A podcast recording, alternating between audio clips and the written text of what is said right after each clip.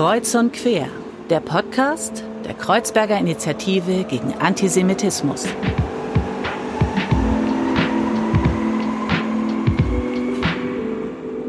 Hallo und herzlich willkommen bei Kreuz und Quer, dem Podcast der Kreuzberger Initiative gegen Antisemitismus. Mein Name ist Falle Speck und ich darf euch auch heute wieder durch die Folge begleiten. Und zu Gast haben wir heute Steffi Hoffmann. Steffi Hoffmann ist Bildungsreferentin des BDP, dem Bund Deutscher PfadfinderInnen in Felsenberg in Hessen. Herzlich willkommen, Steffi. Ja, vielen Dank für die Einladung. Ich freue mich. Dankeschön. Ja, ich freue mich total, dass du da bist, weil ich glaube, wir haben viele spannende Themen, die wir gemeinsam besprechen wollen. Ähm, wir wollen zusammen sprechen über Engagement im ländlichen Raum. Wir wollen sprechen über euer tolles Projekt, das ihr gemacht habt mit geflüchteten Menschen. Und wir wollen so einen kleinen Ausblick wagen auf 2021, ähm, was da sowohl bei mhm. euch äh, ansteht in euren Projekten, als auch generell in unserer Gesellschaft, wie du das siehst. Und starten wollen wir aber mit unserem Ritual, das wir letzte Woche eingeführt haben. Und zwar das Ritual des Gerichtes. Ähm, jeder Gast bei Kreuz und Quer bringt ein Gericht mit, mit dem er etwas verbindet, das für ihn besonders ist, das eine Geschichte erzählt. Und ich bin ganz gespannt, Steffi, was du mitgebracht hast heute. Ich habe frisches Rotbarschfilet mit eingemischten Salat mitgebracht. Das ist wirklich mein Lieblingsessen, weil ich aus Norddeutschland komme. Und das erinnert mich dann immer irgendwie, ja, an mein Zuhause, an den Deich, an die Nordsee. Und ich esse, ich esse wirklich gerne Fisch, aber er muss halt frisch sein. Deswegen ist es manchmal nicht so einfach, das dann auch mitzubringen, sondern ja. es ist eben einfacher, ähm, wenn man wirklich das im Norden isst. Ne? Aber es gibt mittlerweile, finde ich, gibt es hier auch ganz gute Fischhandlungen. Also ich versuche es wirklich jedes Mal zu machen. Gibt es denn besondere Anlässe, wenn du das machst? Wenn die Heimweh ganz groß wird oder äh, wann wird es gekocht bei dir? Nee, nee, nee. Also eigentlich habe ich das wirklich freitags. Das habe ich mir so angewöhnt. Zu uns, bei uns zu Hause gab es auch immer Freitagsfisch, ne? Ja. Und äh, ja, weil da der Fisch gekommen ist, also direkt im Fischereihafen gab es freitags frischen Fisch und dann hat man den geholt, direkt auch aus dem Hafen. Und äh, dann gab es es halt nachmittags. Genau, dazu muss man sagen, ähm, du kommst ursprünglich aus Bremerhaven ja. und dich hat's dann über lange Wege irgendwann nach Hessen verschlagen, nach ja. Felsberg, ähm, dort, wo du jetzt arbeitest. Dazu kommen wir auch später nochmal. Ja. Ähm, wann ist dir denn das Gericht das erste Mal begegnet? Du hast erzählt, zu Hause habt ihr das immer gekocht oder mhm. generell Fisch hat eine Rolle gespielt. Warum war das so und in welchen Kontexten? Also früher war, sage ich jetzt mal früher, ne, äh, in Bremerhaven war Fisch eigentlich relativ billig, ja. Und ich komme aus einer Familie, die eben nicht ganz so viel Geld hatte. Ähm, und da gab es oft Fisch und ähm, also da hat man das eben einfach gegessen und dann verfeinert, als es ähm, ja, als man dann ein bisschen mehr Geld hatte, dann hat man das so aufgepeppt, sage ich jetzt mal. Ne? Äh, Im ja. Sommer sowieso immer gerne. Dann gab es eben leckeren Salat dazu und nicht diesen Kartoffelsalat, den es eigentlich sonst immer zu Bratfisch gab. Früher hieß es ja auch einfach Bratfisch und so. Und jetzt ist es alles ein bisschen schicker geworden und das hat eher was damit zu tun. Also klar, das erinnert mich an zu Hause, ähm, aber ich mag den Geschmack auch sehr gerne. Also so, das hat was mit Frische, mit Leichtigkeit zu tun und äh, ich bin danach wirklich entspannt. Ich habe mir was gegönnt, wenn ich das gegessen habe. Ne? Und gönn's auch gerne anderen. Also ich bin auch großer Fischfan, ich kann das immer nur jedem empfehlen. Ähm, es hat wirklich eine Leichtigkeit und es, mich erinnert es tatsächlich immer so ein Stück weit auch an Sommer, ähm, weil es so ein leichtes Essen ist. Ja, das auch, das stimmt. Und ihr Zuhörerinnen, ihr dürft ähm, das Gericht dann wieder auf unseren Social Media Kanälen ähm, nachlesen. Steffi hat uns das zugeschickt und wir werden es wieder posten, wenn die Folge online geht, sodass ihr gerne, gerne eingeladen seid, das Gericht nachzukochen. Steffi, wir sind ja in Kontakt gekommen, weil ihr euch mit eurem Projekt Klangtheater beim Preis des Jewish Muslim Solidarity Awards ähm, mhm. ähm, der Stiftung Erinnerung, Verantwortung Zukunft und äh, der KIGA beworben habt. Vielleicht erstmal zur Einordnung, was ist denn der BDP für Leute, die den nicht kennen? Der BDP heißt ausgesprochen Bund Deutscher Pfadfinderin. Du bist wirklich einer der wenigen, die das sofort auch richtig aussprechen. Die meisten sagen immer nur Pfadfinder. Ne? Und dann sage ich immer, nein, wir sind die aber mit dem großen I. Und ähm, das ist schon so der erste Hinweis auf unseren Verband, dass wir, äh, also wir kommen so ja, wir kommen aus den, aus den 60ern, so aus der alternativen linken Szene. Wir sind nicht die mit Uniform, das erkläre ich auch immer oft, aber wir haben auch immer noch das Wort Deutscher da drin, Bund Deutscher Pfadfinder. Die anderen, den anderen Verband, den es gibt, der heißt Bund der Pfadfinder. Also irgendwann gab es mal eine Spaltung. Und damals haben wir bewusst Deutsch behalten, weil wir gesagt haben, einmal soll ähm, das Wort auch mit was moderneren, emanzipatorischen verbunden werden. Ja, und wir sind ein Jugendverband, der ist basisdemokratisch organisiert. Die Jugendlichen stehen im Mittelpunkt. Der Vorstand besteht aus Jugendlichen. Die Hauptamtlichen, die müssen sich halt, äh, also bei den Gremiensitzungen äh, auch immer das Rederecht erbeten, damit sozusagen die Alten, sage ich mal, nicht immer das Wort führen und die Jungen nicht zu Wort kommen. Also wir müssen tatsächlich, also alles, was über 27 ist und bei uns aufschaut, die müssen tatsächlich äh, die Jugendlichen fragen, ob wir jetzt wirklich auch reden dürfen. Ne? Also ähm, ich finde das, ist manchmal ein bisschen witzig, aber ich finde es eigentlich gut. Also so, wenn die wirklich drauf bestehen und sagen, nee, jetzt seid ihr da hinten mal ein bisschen ruhig mit euren ganzen vielen Erfahrungen. Wir wollen uns jetzt, wir brauchen jetzt mal ein bisschen Zeit und wollen jetzt erstmal selber ähm, ja, denken oder äh, überlegen, was es eigentlich zu tun gibt, dann können die das durchaus tun. Wir verstehen uns, sage ich mal, also diejenigen, die jetzt äh, bezahlte Arbeit, also die Bildungsreferenten beim BDP, wir verstehen uns auch so, dass wir eigentlich die Wege ebnen für die Jugendlichen. Ja, also die kommen zu uns mit ihren Ideen. Wir haben natürlich eine Plattform, also alles, was rechts ist, geht natürlich gar nicht. Du wirst bei uns auf dem, im Internet finden, was wir machen. Das ist sehr vielfältig. Das reicht von die in Mittelhessen, die machen sehr viel über Zirkusarbeit, ne? Und ähm, Zirkuskultur haben die da sehr groß geschrieben. Die Südhessen sind eher so in Gruppen organisiert, in Jugendgruppen, machen auch viel Kultur. Und wir hier oben im Nordhessen äh, machen viel Projektarbeit, haben den Mädchentreff, ähm, ja, also wo wirklich ein Raum erstmal geschaffen wurde, nur für Mädchen, die hierher kommen, die auch nicht besonders sein müssen, also weder besonders schlau noch besonders irgendwie beeinträchtigt in irgendeiner Art und Weise. Die können einfach kommen, ja, und das ist auch nicht ähm, gebunden an irgendwelchen Maßnahmen. Also so, wenn jemand einen Hauptschulabschluss nachmachen will, kann hier zwei Jahre zu uns kommen und lernen. Nee, nee, hier kann alle herkommen. Also äh, man muss nichts Besonderes mitbringen, sondern man kann hier auch sich erstmal ausruhen. Ja, also das ist ja nicht mehr so üblich, ähm, sondern man muss eigentlich immer irgendwo was leisten. Ne? Also auch wenn du im Jugendzentrum bist oder so, du musst dich dann irgendwo in irgendeine AG einwählen am besten oder irgendwas mitmachen das brauchst du hier nicht, das ist aus der Mode gekommen, das weiß ich. Und da muss man auch manchmal sich Vorwürfe gefallen lassen. Ähm, aber ich finde es gut. Ich finde es gut, also dass sie erstmal kommen können.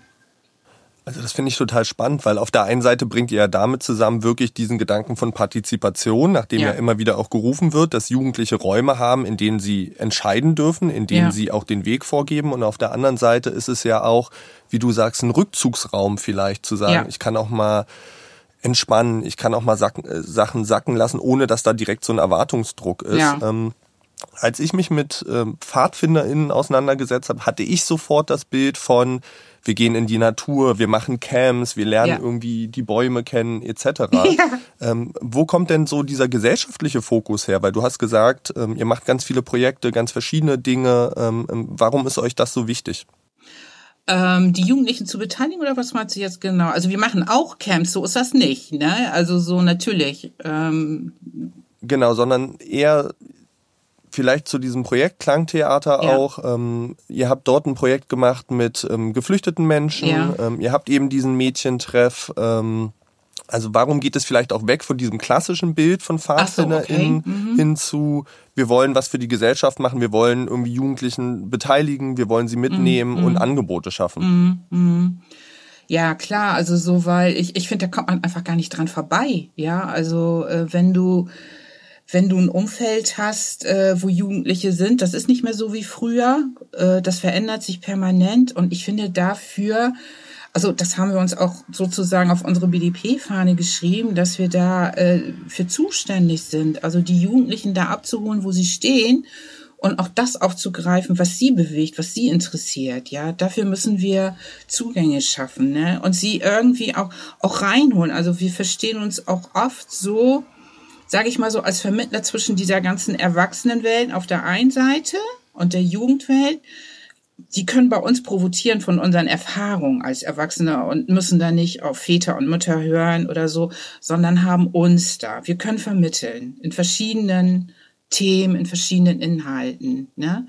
Ich glaube, so verstehen wir uns. Und wir müssen aber auch bereit sein und offen sein und auch, das hat auch seine Grenzen. Oder wir müssen bei uns auch gucken, wo sind unsere Grenzen, was machen wir mit oder was machen wir nicht mit. Ich kann dir da mal so ein Beispiel geben. Also ich war, ich habe mal so Fußballfan, nicht Fußballfan Arbeit gemacht, aber für mich war das so ein Kuriosium, dass da irgendwelche Hooligans irgendwie in die Steine gegangen sind und da ihre, äh, ihre Sachen abgezogen haben. Ich habe überhaupt nicht verstanden, was passiert da in den Kurven. Und in dem Augenblick, äh, wo ich mich damit auseinandergesetzt habe und beschäftigt habe, oder die Leute sagen, oh, das ist so toll, das ist so klasse, wenn man da steht und was, was ich früher konnten die ja noch Pyros abfackeln und so. Ähm, das ergibt äh, da sind wir zusammen, wir machen uns stark für unseren Verein und wir haben auch eine Fankultur. Und ich dann gesehen habe, aha, okay, da, da ist sowas wie Jugendkultur, das sind nicht alles nur Idioten, sag ich jetzt mal so in Anführungsstriche, sondern passiert richtig was, ja. Also das ist so ein Beispiel so, äh, du musst anders hingucken. Auch in der Mädchenarbeit. Ich muss für mich auch Heidi Klump stellen, die ich furchtbar finde, ja. Und da haben wir dann überlegt, okay, die macht ja was, was ich Germany's Next Topmodel. Wir gucken mal, wie wir das hier drehen können im Mädchentreff.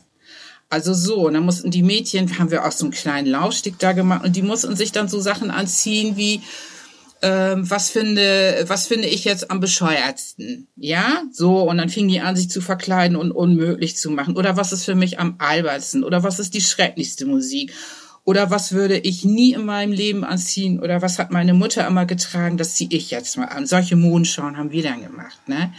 Das heißt nicht, dass wir da jetzt ganz erfolgreich waren und keine mehr Heidi Klump geguckt hat, sondern wir einfach aufgezeigt haben, hier, guck mal, ne, das bist du. Ja, das macht dich aus. Und ähm, nicht das, was dir so, so, so vorgegeben wird. Ne, das wird irgendwann langweilig. Ne? Guck, was du kannst. Ne? Also so versuchen wir das auch aufzugreifen jetzt, also so was so Mädchen- und Frauenarbeit angeht. Ne? Also so ein Stück weit auch zu gucken, hinsichtlich von Persönlichkeitsentwicklung zu unterstützen, Reflexionsprozesse genau. anzuregen, genau. Räume für Austausch zu schaffen, für genau. Diskussionen zu schaffen.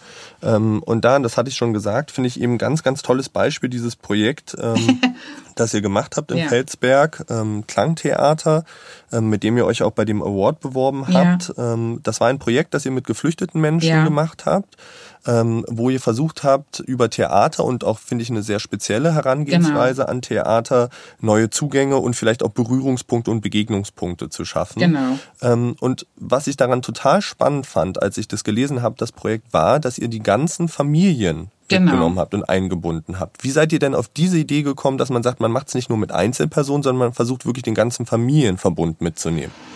Naja, also weil äh, weil dieser, dieser Gedanke war, ähm, dass wir Begegnung schaffen müssen, ähm, auch zwischen den Familien. Also so, du hast ja auch Familien aus unterschiedlichen Ländern. Die haben auch hier, Felsberg ist ländlicher Raum, Felsberg ist eine kleine Stadt. Also es ist ja nicht so, dass die Geflüchteten sich untereinander auch alle super verstehen.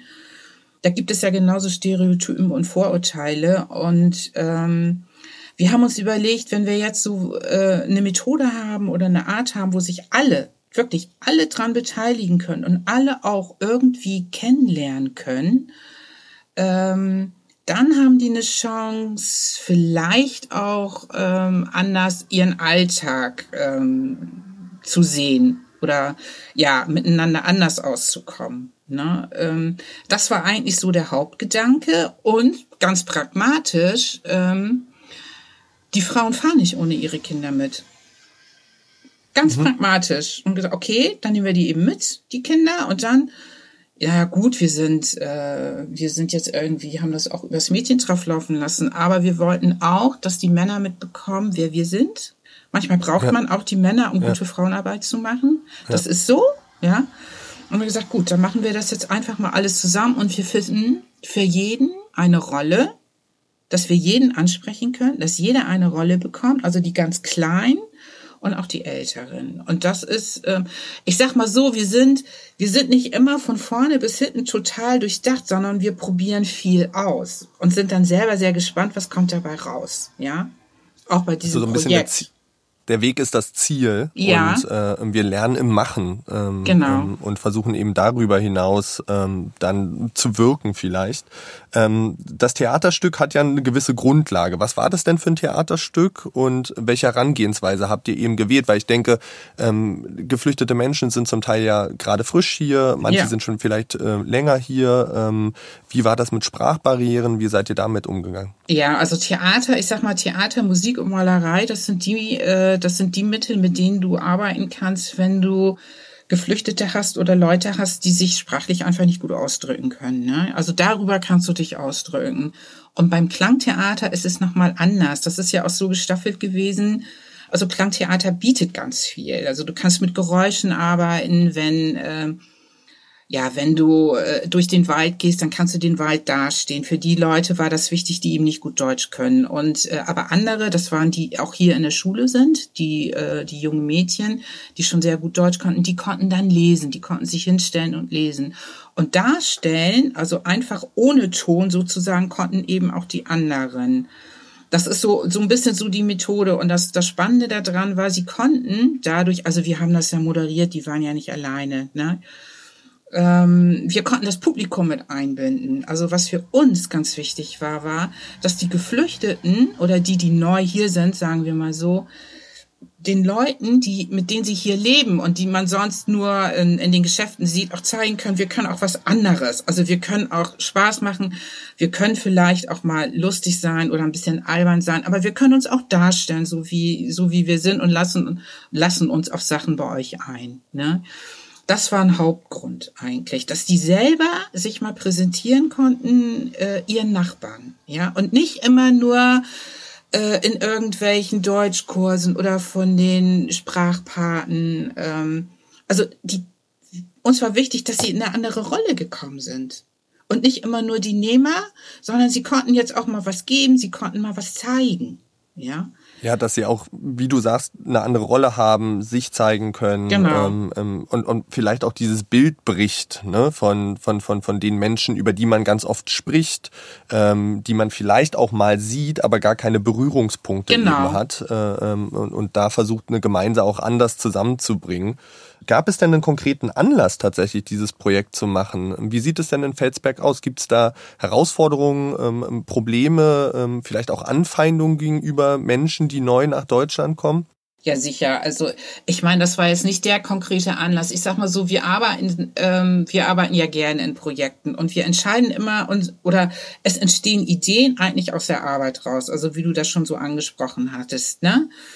Und äh, aus diesen Erfahrungen, die wir in den Projekten machen, entsteht eigentlich immer die nächste Idee. Also dann gab es zum Beispiel eine Schreibwerkstatt mit Geflüchteten, die nicht gut Deutsch können, eine Schreibwerkstatt zu machen, wo ich hinterher gedacht habe, sag mal, das gibt's doch eigentlich gar nicht. Ja, was ist das denn? Ne? Was haben wir uns da denn vorgenommen? Und dann ging das. Ne? Ähm, ich finde, es ist ja auch nicht mit einer Angelegenheit getan. Also so, wenn du einmal ein tolles Projekt machst, kannst du ja nicht nach Hause gehen und sagen, so, jetzt wissen alle Bescheid, die Geflüchteten sind so und so, die Deutschen, die hier seit Ewigkeiten wohnen, sind so und so und die Immigranten, die seit 30 Jahren hier wohnen, sind so und so. Und damit hat sich die Geschichte, die hat sich hier genauso wenig wie woanders, weil ähm, Natürlich äh, gibt es am Anfang, wie das auch in, in, in, der anderen, in anderen Regionen waren, also man war skeptisch, aha, die kommen jetzt, wo werden die untergebracht und so. Und da gab es eine unglaubliche Hilfsbereitschaft, auch hier in Felsberg. Das hat sich alles ein bisschen gewandelt. Ne? Es gibt nach wie vor auch ähm, Leute hier in Felsberg. Wir haben ein großes, also wir haben hier AfD-Wähler, wir haben hier ähm, jemanden, der antisemitische Plakate raushängt. Wir haben hier die gleichen Probleme äh, an den Schulen, die es in der Stadt gibt.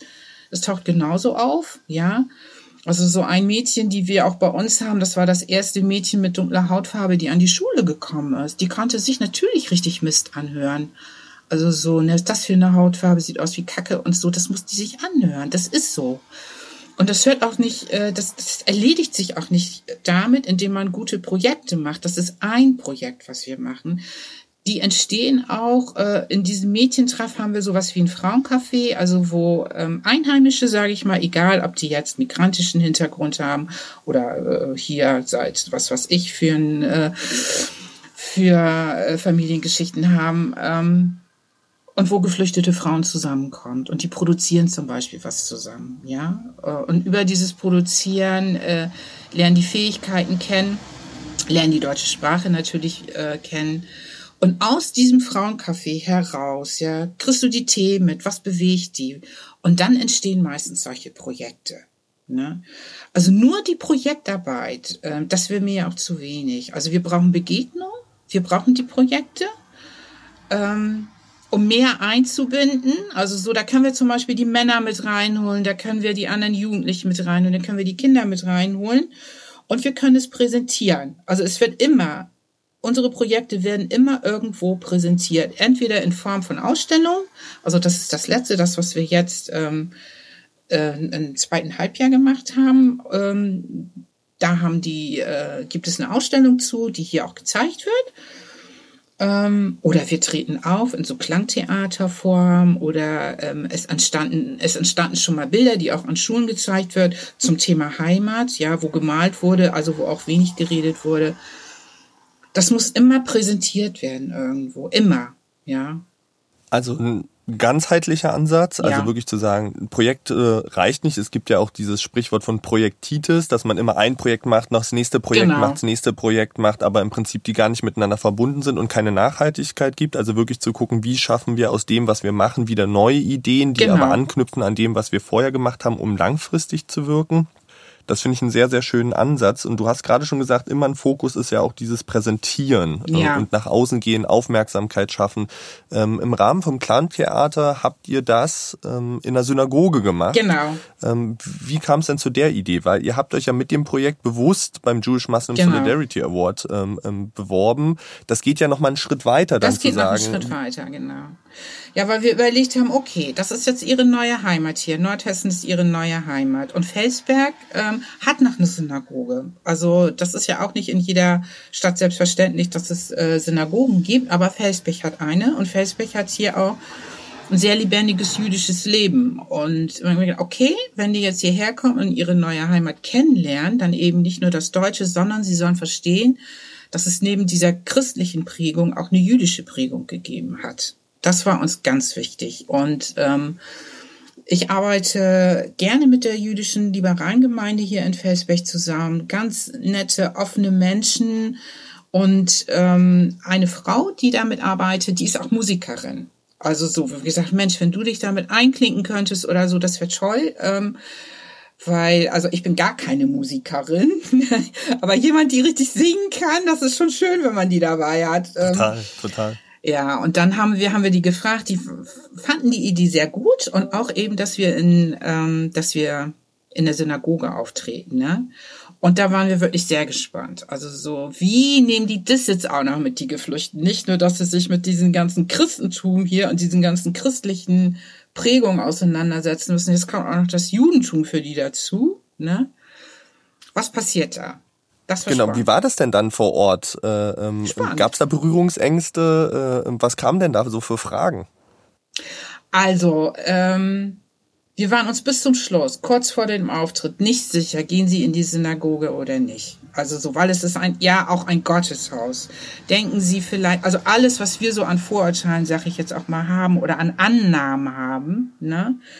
Ähm, die denken bestimmt, das ist ein Gotteshaus, das betrete ich nicht. Nicht alle, aber ich war skeptisch eher auch bei den Männern. Die Frauen äh, kriegt man schneller zu solchen Sachen, sage ich jetzt mal. Ähm, aber das ging wirklich. Die haben gesagt, ah, Synagoge, hm, hm und hatten ja nun auch schon alle Sachen dabei. Wir sind dann reingegangen und dann gab es so, so Situationen, wir mussten ja ganz schnell alles irgendwie aufbauen und die Frauen hatten das Essen mitgebracht, die hatten Speisen für das Publikum mitgebracht. Da mussten die natürlich in die Küche, haben dann die hebräischen Buchstaben gesehen und haben gesehen, ähm, wo sie irgendwie was finden, bestimmte Speisen, bestimmten Zutaten und dann gingen die ersten Fragen los. Ne? Was ist das? Ne? Oder die haben die Kerzenleuchter gesehen. Was ist das? Dann mussten wir unsere Sachen ja irgendwo schnell lagern, äh, weil das Publikum stand auch schon so ein bisschen dran und gedacht, oh, wo, wo machen wir jetzt unsere Sachen hin? Und dann habe ich äh, die Vorsitzende gefragt, ich sag, können wir denn überhaupt in den Gebetsraum rein? Geht das? Können wir das machen? Können wir unsere ganzen Sachen dahin legen? Und dann hat sie kurz überlegt und hat gesagt, okay, die Tora ist im Toraschrank. Es geht. Okay, gut. Dann hast du schnell Bescheid gesagt. gesagt kommt los rein, hier schmeißt eure ganzen Klamotten her, die Tora ist im Tora-Schrank. Und dann, oh, was ist denn die Tora? Ja, okay, erklären wir euch hinterher. Und dann gab es im Nachhinein, dann waren wir aber auch schon außerhalb der äh, Synagoge, was ist die Tora? Ja? Und dann ging so die Gespräche los. Habt ihr bestimmte Feste? Was esst ihr denn zu euren Festen so?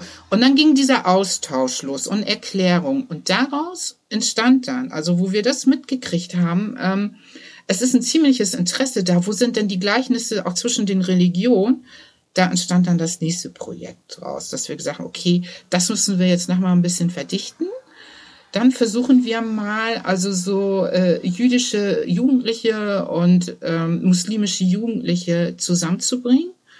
Und die, ähm, die jüdischen Jugendlichen oder die sich also so damit auseinandergesetzt haben, zeigen jetzt mal, die Sachen in Felsberg, die noch zu sehen sind, wo jüdisches hm. Leben früher war und wie das heute aussah. Das war sozusagen das Nachfolgeprojekt von dem, was wir mitbekommen haben.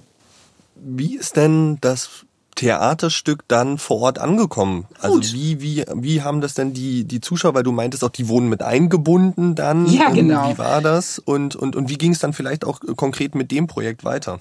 Ja, also mit dem Projekt ging das so weiter. Wir haben das in der Synagoge aufgeführt und äh, die Leute fanden das toll. Also die fanden das wirklich, äh, wirklich, ich sag das jetzt mal ein bisschen böse, endlich mal Geflüchtete zum Anfassen, ja, und nicht nur so zum Weggucken, sondern endlich mal kriegt man Kontakt zu denen auch anders, mhm. ne? Und die fanden das toll, die waren wirklich sehr wohlwollend, ne? Mhm. uns gegenüber. Und ähm, danach, also es gab natürlich dann eben auch Presseberichte dazu, sind wir eingeladen worden in Wabern, das ist eine kleinere Stadt im Schwalm-Eder-Kreis, nicht weit von hier. Die haben uns dann eingeladen zu einer Ideenmesse. Die machen immer so einmal im Jahr eine Ideenmesse, haben gesagt, komm, tret da bitte auf und, und, und zeigt was. Ne? Und da hatten wir noch ein größeres Publikum und da gab es dann wirklich richtig Applaus und äh, da mussten dann die ähm, die Darsteller ähm, auch richtig Rede und Antwort stehen, was nicht ganz so einfach war. Ja, also ähm, da ist das richtig aufgegriffen worden. Aber ja. bestimmt ein tolles Erlebnis, ähm, wirklich dann in so einer anderen Rolle zu sein, auch die Wertschätzung zu erfahren für ja, das genau. ähm, Geleistete, für da ist ja wahrscheinlich auch einfach viel Vorbereitung reingeflossen, ja. ähm, viel Arbeit reingeflossen und dann eben das zurückzubekommen, nochmal spielen zu dürfen, finde ich wirklich ähm, eine tolle, tolle Geschichte, ähm, die ihr da gemacht habt. Ich würde gerne mit dir nochmal einen Schritt zurückgehen, ähm, ja. weil wir haben ja vorab ähm, vor dem Podcast auch äh, schon miteinander gesprochen und ein Vorgespräch geführt und ich habe mich so ein bisschen mit dir auseinandergesetzt ähm, und fand ganz spannend, wie gesagt, du kommst aus Bremerhaven, ähm, hast ursprünglich Bürokauffrau äh, gelernt. Ja. Du hast, glaube ich, bei der Nordsee äh, genau. gearbeitet, ähm, da wo wir alle immer gerne schlemmen. Genau. Ähm, hast dann dich aber nochmal entschieden, einen zweiten Bildungsweg ähm, ja. zu gehen und was völlig anderes zu machen. Ja. Ähm, wie kam es denn dazu? Also ähm, bei Nordsee kann man gut schlemmen, ne? aber als Bürokauffrau bei Nordsee zu arbeiten ist was anderes. Man kann auch an ich, vielen anderen Stellen gut ja. schlemmen. ja, ja. Ähm, ich fand's langweilig. Also ich fand's langweilig. Äh, ich fand diesen Beruf langweilig und ich war in Bremerhaven auch, sag ich da mal, in der linken Szene drinnen. Ne? Man hat da in WGs gewohnt und man hat sich politisch ähm, betätigt auf verschiedenen Gebieten und so. Und irgendwann habe ich gedacht, nee, das kann das nicht sein. Ne? Ich kann hier nicht irgendwie in weiterarbeiten und und eigentlich ähm, eigentlich will ich doch was ganz anderes. Ne? Und äh, das war so, das war ja mit die Hauptentscheidung zu sagen. Ähm, ich brauche jetzt ein Studium und äh, das, was ich so aus Bremerhaven erfahren habe, ähm, das nehme ich mit. Klar, die Stadt hat mich geprägt, ähm, aber ich muss das jetzt anders umsetzen. So. Genau, in deiner Biografie. Und ich wollte also, auch unbedingt studieren, weil ich gedacht habe, so eine Chance. Damals waren die Studiengänge ja auch noch anders als heute. Also so, so zu leben, ne? So ein Studentenleben, ja. das hatte was gedacht, so, so viel Freiheit werde ich so schnell nie wieder haben, wenn ich danach 30, 40 Jahre arbeiten muss. Nee. das ist also auch so was, das gönne ich mir. Ne? Ja. Du hattest schon gesagt, ähm, die Stadt hat dich geprägt. Ja. Ähm, du hattest mir auch erzählt, dass du Jugendweihe gemacht hast mhm. und der Mensch, der mit dir diese Jugendweihe vorbereitet hat, dich ganz stark ähm, auch geprägt hat und ja. für Themen interessiert hat. Ja. Wer war das und wofür hat er dich da sozusagen mitgenommen? Ja, also der Mann, sehr norddeutscher Name, Heini Gerken, ähm, war einer von den ähm, von den Verfolgten von äh, des Nazi-Regimes und äh, Heini Gerken war im Widerstand in Bremerhaven und hat in dieser Zeit also so ähm, man hatte nicht jede Woche, so wie das bei Konfirmation in der Vorbereitung ist, also man hatte so Treffen irgendwie, man hatte auch Camps oder so, man hat sich mit Themen auseinandergesetzt und unter anderem eben auch, ähm, also philosophische Themen auf der einen Seite und natürlich auch Glaubensfragen. Also der hat wirklich auch appelliert und hat gesagt, also Leute, die jetzt wirklich davon überzeugt sind, ähm, ähm, von dem Christentum oder so, ähm, er könnte das gut verstehen, wenn die sagen, nee, ne, wir sind hier von unseren Eltern hergeschickt worden, wir machen das doch lieber nicht. Aber er hat, also was mich sehr, äh, was ich eben sehr spannend fand, war, war wirklich, äh, was er aus dieser Zeit äh, des Widerstandes erzählt hat. Und ähm, der war Lehrer in Bremerhaven und es war einer der Lehrer, die nicht während dieser, ähm, während die KP-Lehrer ja irgendwann nicht mehr arbeiten durften, ne? Ähm, der ist nicht äh, aus dem Schuldienst entlassen worden. Und dann gab es dann immer so Gerüchte, ne, dass er irgendwelche, also dass er wirklich ein Wissen darüber gehabt hat, wer denn damals also ähm, daran beteiligt war, dass äh, irgendwelche Funktionäre aus der SPD, die sehr stark im Bremerhaven war und die KPD damals auch sehr stark war, ähm, wer dafür wirklich im Endeffekt verantwortlich war. Und äh, da schien es so ein Agreement gegeben zu haben, also eine sehr illustre Person sehr den Jugendlichen auch zugewandt. Und ähm, wir sind dann oft auch, die VVN hat damals noch Sachen organisiert, also die haben Filme gezeigt, die haben sich getroffen, die haben Gedenkveranstaltungen gehabt. Und mich hat das sehr fasziniert, was diese ja, was die Leute so zu sagen hatten. Und immer war man in so einem, wusste man nie so genau, ähm, ja, das sind ja auch irgendwo Kommunisten und da gab es ja schon die Schublade, die aufgegangen ist. Mhm. Ne? Also so mhm. mit diesen, ja, ähm, die sind als Netzbeschmutzer bezeichnet worden. Und ich war mir als Jugendliche damals nie sicher, was stimmt und was stimmt nicht. Mhm. Also es war mhm. immer irgendwo so ein Pathos dabei. Ja, und mhm. ähm, ich war mir einfach nicht ganz sicher. Ja, und mich hat das sehr interessiert, wirklich dahinter zu steigen, was haben die erlebt? Ja. Was haben die wirklich erlebt und was hat die beschäftigt? Und das ging. Und also dem war das dann für mich auch ganz logisch, dass ich meine Diplomarbeit habe ich dann wirklich über den Widerstand in Bremerhaven geschrieben und bin danach mal richtig auf Recherche gegangen. Und das war total spannend. Also hm. das hat mir sehr viel Spaß gemacht. Ne? Damit verbunden habe ich zwei Fragen. Und ja. zwar, ähm, du sagst, dieses Hinterfragen, also dass man vielleicht als Jugendlicher nicht alles weiß, dass man manchmal zweifelt, dass man Sachen hinterfragt, ist das vielleicht auch ein Ansatz, den du in der Arbeit mit Jugendlichen hast, eben genau das auch zu ermöglichen und, und, und, und dieses Hinterfragen zu fördern?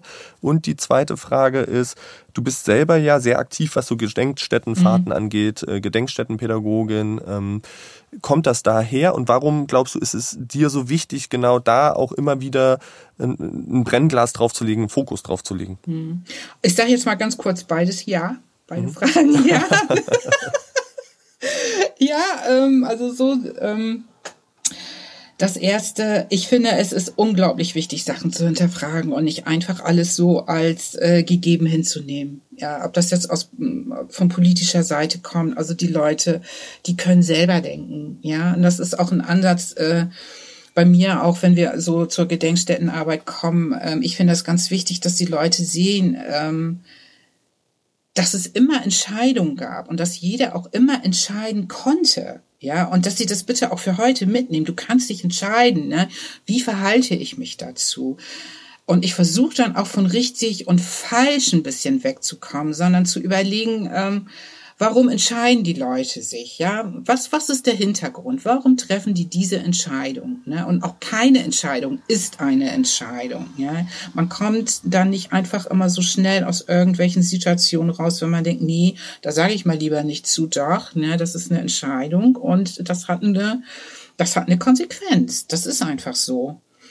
Ja, ich finde es nach wie vor wichtig zu gucken, wo man herkommt und ich beschäftige mich jetzt wirklich mal mehr, mal weniger äh, mit dieser Zeit und was passiert, nicht was passiert ist, sondern wie, ähm, wie es passiert ist. Ähm, für mich sind da immer noch ganz viele Fragen offen. Also und mhm. ähm, ich finde es nach wie vor wichtig äh, zu gucken, wie funktionieren Systeme. Ne? Also mhm. kleinere Systeme, größere Systeme, wie funktionieren Gesellschaften? Also wie kann das sein? Ähm, das ist für mich eigentlich entscheidend und das auch äh, den Jugendlichen zu vermitteln. Also wenn du dir das anguckst, wie äh, wie hat das damals funktioniert und äh, wo sind Ähnlichkeiten, also so zu heute, ne, also auch in so einem Alltag, ne, oder was wurde früher denn von den Jugendlichen verlangt, äh, von der Nazi-Zeit? Wie hatten die zu sein? Was wird denn heute verlangt von den Jugendlichen? Wie hatten die zu sein? Äh, oder wie sollen die sein? Ähm, gibt es da Sachen, die sich ähnlich sind? Ne? Und wo kann man auch sagen, nö, äh, nö, das mache ich jetzt aber einfach erstmal so nicht mit, ne?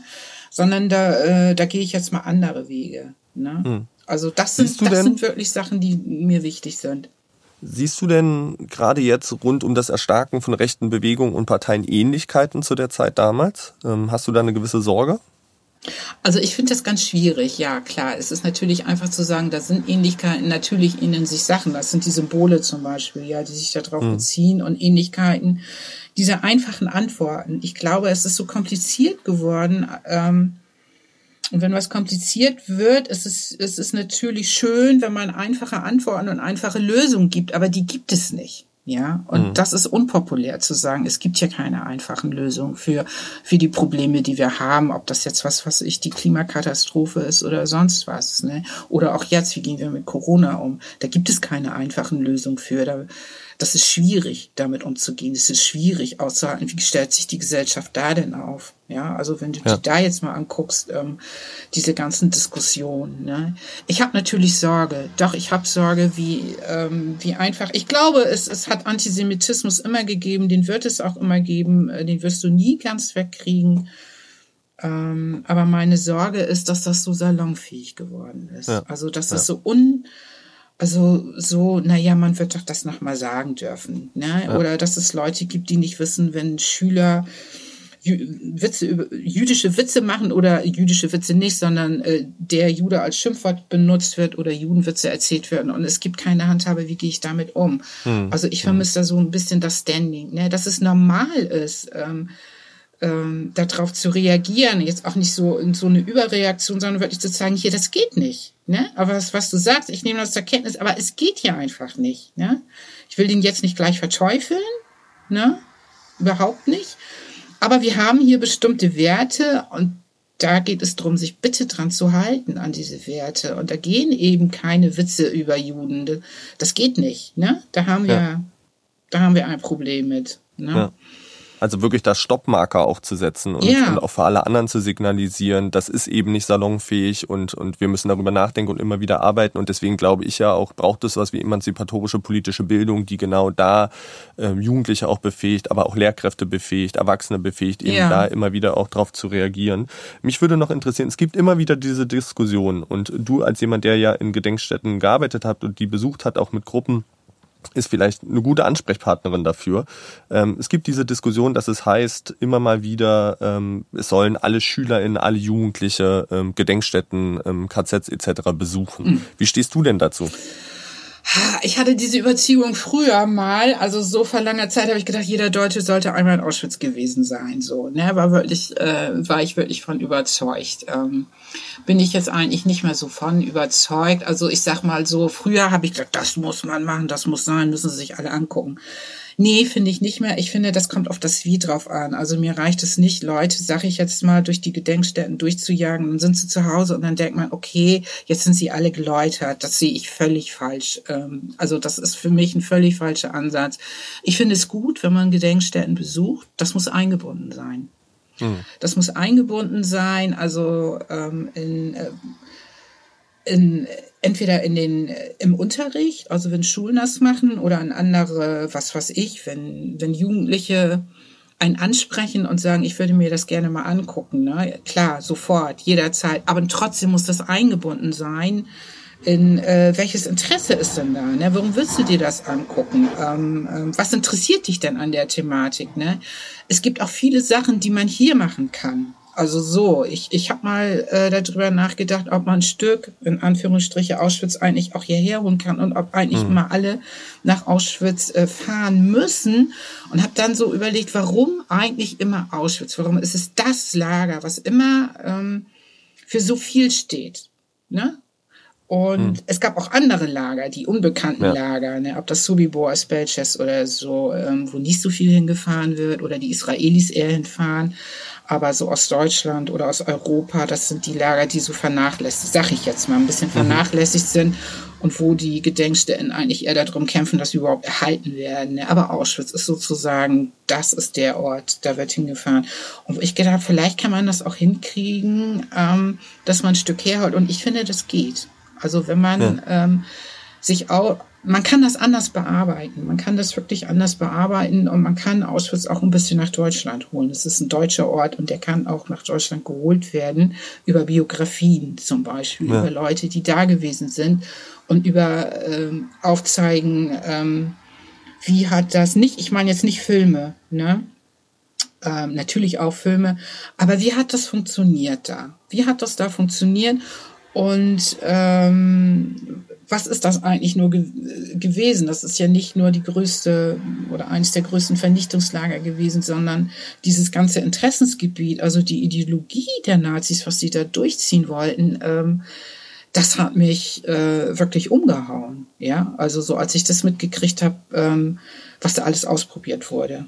Ne? Von, ja. von, von welchen, welche ganzen Interessen dahinter stecken. Ne? Und deswegen glaube ich auch, ähm, dass das ähm, immer noch so eine große Rolle spielt, weil da so viel ausprobiert wurde. Ob das die ja. Wirtschaft war, die Medizin oder ähm, wer auch immer sich da alles dran beteiligt hat. Es hat ja alle Bereiche getroffen, alle. Ne? Ja. Und das kannst glaube, du auch hier klar machen, ja. ne? was es gewesen ist. Ne? Und da brauchst du nicht äh, nur ähm, die Filme zu zeigen, was da war, ähm, sondern das kann man hier auch anders thematisieren ich glaube eben, was da wichtig ist, ja auch, es, es darf nicht im luftleeren Raum stehen, ne, so ein Besuch, was du ja auch sagst, ähm, weil sonst, ähm, finde ich, verpufft es auch und es wird auch diesem Ort nicht gerecht und es wird ähm, der Tragik und der Dramatik dieses Ortes auch nicht gerecht. Ich hatte als ähm, Jugendlichen einen Besuch in, in, in, in Tschechien im, im KZ und fand das ganz dramatisch, weil es gab keine Vor- und keine Nachbereitung. Ja, man ist so ja. alleine mit diesem Ort mhm. gelassen worden. Nee, ähm, die Hälfte der SchülerInnen hatte keine Lust drauf äh, ähm, mhm. und ich fand das ein sehr problematisches Erlebnis und denke eben, so darf es nicht laufen, sondern es mhm. muss eben ähm, pädagogisch begleitet werden, es muss vorbereitet werden, mhm. nachbereitet werden. Man muss eben genau auch über diese Ideologie und diese Vernichtung, die dahinter, dieser Vernichtungswille, dieser absurde äh, und, ähm, sprechen, ähm, um das Jugendlichen auch greifbar, glaube ich, zu machen. Ähm, mhm. sonst äh, wird's wie gesagt, ähm, dieser Dramatik finde ich nicht, nicht gerecht. Vielleicht nochmal ähm, zurückzukommen um auf dein jetziges Wirken. Du hattest schon gesagt, du arbeitest in Felsberg, das ist ein kleiner Ort, das ist, glaube ich, 20 Kilometer von, von, von, Ungefähr, von Kassel ja. entfernt. Ähm, leben, glaube ich, ungefähr 10.000 Einwohner, ist also wirklich auch ländlicher Raum. Du hast es so ein bisschen beschrieben als platter, plattes Land da so. Ja, gut, ähm, plattes Land, das sage ich so, weil ich aus Norddeutschland komme. So platt ist das hier gar nicht, ne? Also hier sind schon so ein paar Berge. Aber nein, plattes Land meine ich eigentlich damit, dass wenig los ist, ne? Oder ja. äh, so für, für Jugendlichen für Jugendliche wenig oder natürlich viel, viel weniger als in, in, in Kassel zum Beispiel, in der Stadt ja. nebenan. Ne? Ja. Viel weniger los ist. Ihr macht da jetzt viele Projekte, viele Angebote. Was ist denn aber vielleicht genau die Herausforderung im ländlichen Raum im Gegensatz zu Kassel als Stadt oder größeren mhm. Städten mhm. wie Berlin? Welchen Herausforderungen begegnen euch? Welche Schwierigkeiten? Und was würdest du dir vielleicht wünschen hinsichtlich dieser Herausforderungen? Ja, ähm, also es sind hier einfach so ein paar Gegebenheiten, äh, die muss man auch erstmal wirklich begreifen, wenn man aus der Stadt kommt. Ne? Also du kannst hier nicht einfach ähm, herkommen und sagen, ich, ähm, ich mache jetzt ein Projekt. Du brauchst ein Netzwerk, ne? du brauchst Bündnispartner. Das hast, da hast du natürlich ein bisschen mehr Möglichkeiten in der Stadt. Du musst halt gucken, wie gehe ich dann mit den Leuten um, die hier sind. Die sind nun mal hier, ob das die muslimische Gemeinde ist, oder auch die jüdische Gemeinde ist. Ne? Wenn du was bewegen willst, wenn du mit denen arbeiten willst, dann arbeitest du mit den Leuten vor Ort. Oder wenn du sagst, nee, das ist mir vielleicht da an der Stelle zu konservativ oder so, da haben wir hier keine Übereinstimmung, dann guckst du, wo sitzt, wo ist denn jemand anders, mit dem ich das machen könnte? Ne? Und die gibt es auch, die muss man dann eben finden. Ja, also so. Ähm, und dann musst du halt gucken, wie komme ich da hin, wie, wie kriege ich die hierher? Also du hast natürlich, und das ist das, was für die Jugendlichen unglaublich schwer ist, solange die keinen Führerschein haben, das ist das Erste, was sie machen. Ne? Wie komme ich irgendwo hin? Die müssen immer von den Eltern gefahren werden, ne? weil ähm, der gesamte Nahverkehr richtet sich nach den Schulen aus und das ist wirklich ein Riesenproblem, finde ich. Mit das größte Problem, ähm, also so aus meiner Wahrnehmung. Und der Unterschied nochmal so zur Stadt ist, was ich glaube, was auch eine Rolle spielt. Ich hatte gestern auch nochmal ähm, eine Mitarbeiterin hier, die im Mädchentreff mitarbeitet und die einen türkischen Hintergrund hat. Ich gesagt, was ist das für dich eigentlich? Ne? Und das war so schön, weil die mich bestätigt hat. Ich glaube, dass sich im, ähm, also in eher ländlichen Räumen mehr so Stereotypen und Vorurteilen in den mhm. Familien ähm, hält und das auch so weitergegeben wird. Die haben weniger Austausch. Also das ist in der Stadt anders. Ne? Wenn du da im Sportverein bist ne, und du findest den Trainer äh, nicht okay oder der ist nicht gut zu dir, wechselst du in der Stadt den Verein. Du wirst auch anders umworben. Das ist hier nicht möglich. Entweder gehst du da durch und sagst, okay, wenn ich zwei Jahre älter bin, bin ich in der nächsten Jahresstufe. Aber ähm, du kannst hier nicht einfach so die Vereine wechseln. Das funktioniert nicht. Ne? Ja. So als Jugendlicher. Ne? Ich aus meiner Sicht, ich zum Beispiel, als ich, als ich hier angefangen habe, war eines meiner ersten Ideen, ähm, oh, hier gibt's ja gar keine Stolpersteine. Ne? Das ist doch eine tolle Idee, Stolpersteine zu verlieren. Das kann ich mir sowas von abschminken, weil ich nämlich nicht aus Felsbech komme. Du kannst hier so ein ah. Thema, wie äh, was ein heikles Thema ist, weil sich eben natürlich in Felsbich dran erinnert wird, wir hatten hier die Synagoge verwüstet, die wissen das, ne? das ist bekannt. Und natürlich leben die Leute noch hier, also so die Nachkommen aus diesen Familien. Da kann nicht so einer aus Bremerhaven oder Kassel kommen und sagen, hier, ne, ich finde es aber jetzt mal eine tolle Idee, ich habe uns so und so viele Jugendliche, die sind interessiert, wir verlegen jetzt hier mal Stolpersteine. Das geht nicht. Also das kannst du nicht machen. Ne? Und ähm, da brauchst du Leute in Felsberg, also die auch wirklich in Felsberg ansässig sind. Und das deswegen, also das ist für mich ein Grund gewesen, warum das auch so, so lange gedauert hat und warum ich da ganz lange dann auch wirklich die Finger von gelassen habe, weil viele gesagt haben, hier, vergiss es, ne? Brauchst du gar nicht anzufangen, heikles Thema und so. Irgendwann ging das dann ähm, und da gab es dann so ähm, das hat lange gedauert, das hat fast zwei Jahre gedauert. Ne? Und, und die, die Gruppe, das war äh, eine, eine Schulklasse, da haben Mädchen, ja, es waren, ich glaube, das waren fast nur Mädchen, die haben auch in Felsbech gewohnt. Und das war wirklich, wir mussten uns hier den Kommunalpolitikern stellen und es gab Leute, die haben das unterstützt, andere waren sehr skeptisch. Die erste Frage war, wo kommt ihr her? Mhm. Einsegen hat äh, meine Kollegin, ist äh, in Felsberg, also wohnt seit Jahren in Felsberg. Ne?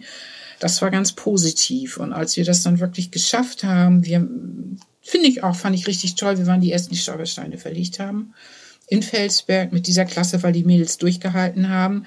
Wir zwischendurch auch wirklich entnervt waren und immer wenn die eine gesagt, oh nee, komm, lass es, ne?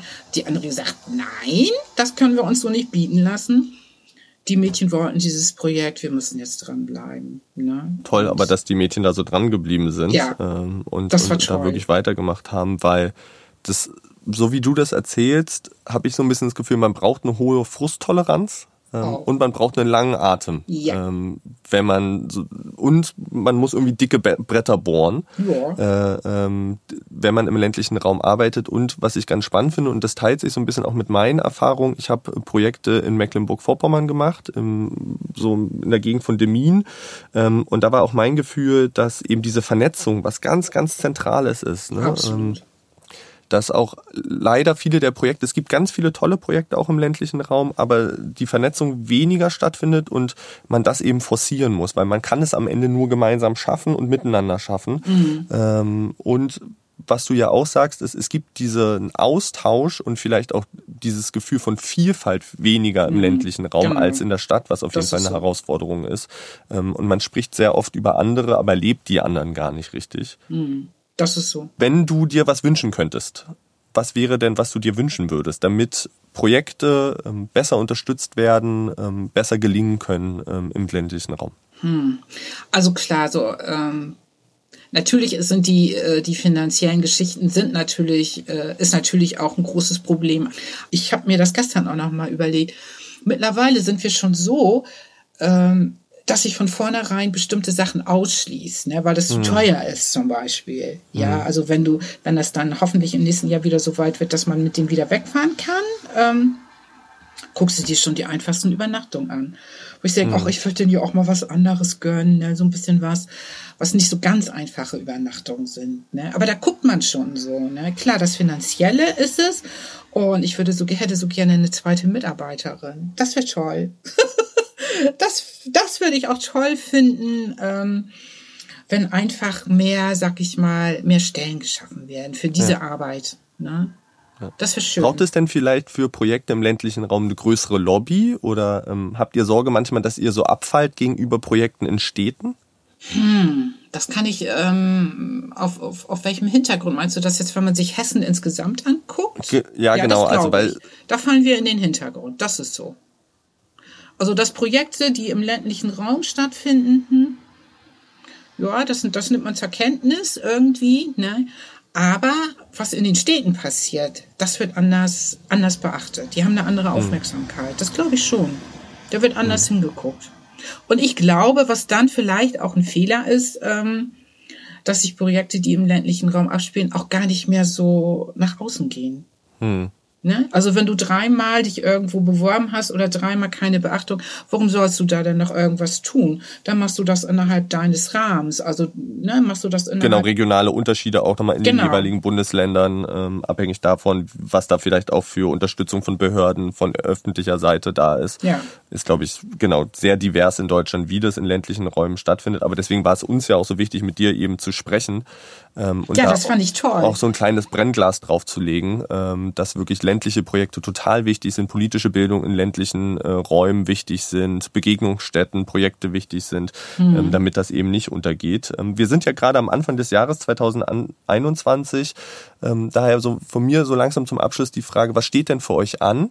2021? Was nehmt ihr euch vor, auch hinsichtlich von Corona? Das macht es mhm. ja schwieriger tatsächlich, wirklich mit Menschen in Begegnung zu kommen, ähm, Projekte zu starten. Wie sieht's da bei euch aus?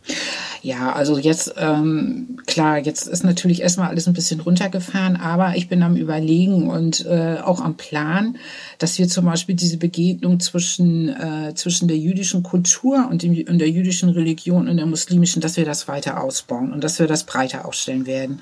Also hier oben im, im nordhessischen Raum. Ne? Mehr mit Schulen, mehr mit, also auch mit unterschiedlichen Schulformen, gerne an die Berufsschulen.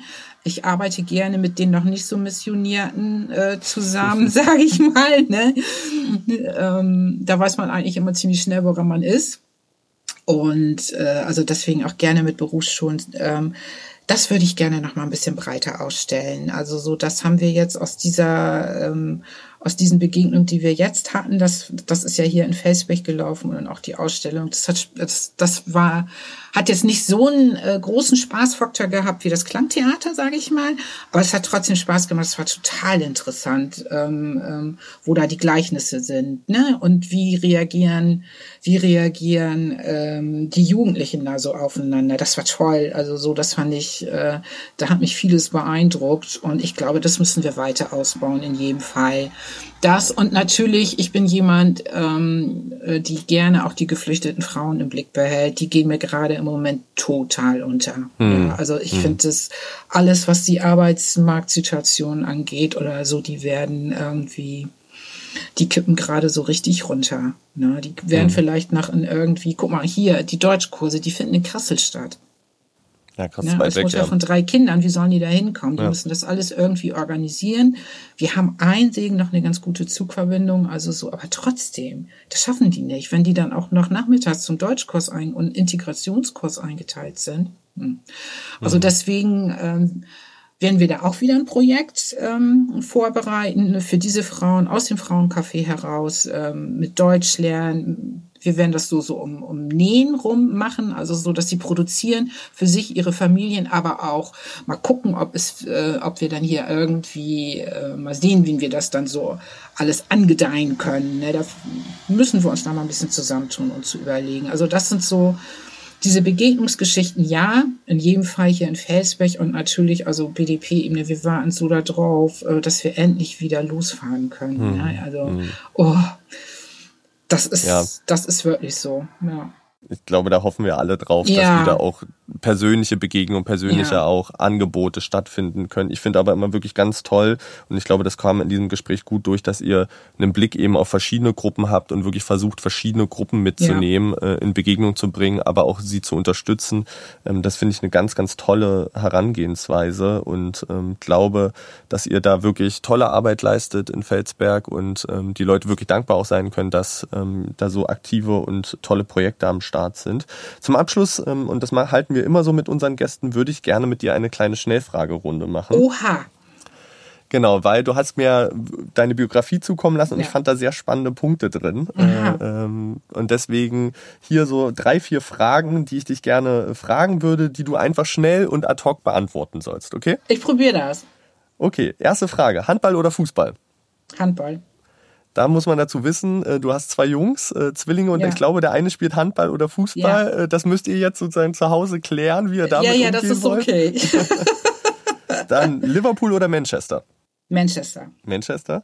Da auch die Geschichte. Aber Manchester United. Genau, dazu die Geschichte. Okay. Magst du die kurz erzählen? Äh, ja, ich hatte mir, als ich zum 50. Geburtstag, ich wollte ein einziges Mal, wollte ich ein Spiel in der englischen Premier League sehen. Ne? Und das habe ich mir dann wirklich zu meinem 50. Geburtstag gegönnt. Ähm, und habe danach dieses Stadion an, äh, mir angeguckt, eine Stadionführung gehabt. Wunderbar, äh, eine wunderbare Führung. Also wo ich wirklich ganz lange stehen geblieben bin war unten im Museum, als dann in so Dauerschleife das Champion League Spiel Bayern gegen Manchester lief und in den letzten zwei Minuten die Bayern dann verloren haben. Ich bin da, glaube ich, 20 Minuten mit meinen Kindern stehen geblieben. Einer war auch begeistert, der ist jetzt auch Manchester United Fan geworden. Äh, ja, also so, das sind so Sachen, also so, ich habe schon eine Affinität so zu England, zu englischen Fußball und so, das ist einfach so. Und da hatte ich ja reingeschrieben, ich kann schon Campino verstehen, dass er immer so auf Liverpool steht. Ich stehe halt nicht ganz so auf Liverpool, aber so auf Spieler, das schon. Also ich finde so. das ein sehr schönes Geschenk. Ich habe mir das schon aufgeschrieben, wenn ich 50 werde, äh, ja, das, das ist an meine super. Frau Mach weiter. Das, das ist klasse. Äh, und wünsche mir das auch. Dann Wunschreiseziel. Wenn Wunsch, es wieder geht. Wenn es wieder geht, oh, am liebsten nach Israel. Mhm. Norden oder Süden? Norden. Und als letztes Fischbrötchen oder Pellkartoffel mit grüner Soße? Oh, Fischbrötchen. Krabbenbrötchen. Darf ich das auch sagen? Ja, darfst du auch sagen. Krabbenbrötchen ist, glaube ich, auch sehr lecker. Äh, ähm, da schließt sich so ein bisschen der Kreis zum ja. Gericht am Anfang. Steffi, dir vielen, vielen lieben Dank. Danke, dass wir teilhaben durften an ähm, wirklich deinen tollen Erfahrungen, den Einblicken, ähm, den Geschichten, die du uns erzählt hast. Ähm, macht weiter so tolle Arbeit. Wir freuen uns riesig. Ähm, und vielleicht hören wir uns in einer zukünftigen Folge mal und ja. äh, nehmen den Faden mal auf, wie es bei euch weiterging. Mhm. Dir vielen lieben Dank. Euch vielen lieben Dank fürs Zuhören. Ihr findet die Folgen immer auf allen ähm, Streamingdiensten, die es gibt dort draußen. Gebt uns gerne ein Like, folgt uns und ihr findet das Gericht von Steffi auf den Social Media Profilen sowohl als auch Bilder von der Folge. Ähm, bleibt uns weiter treu und wir freuen uns auf die nächste Folge. Tschüss.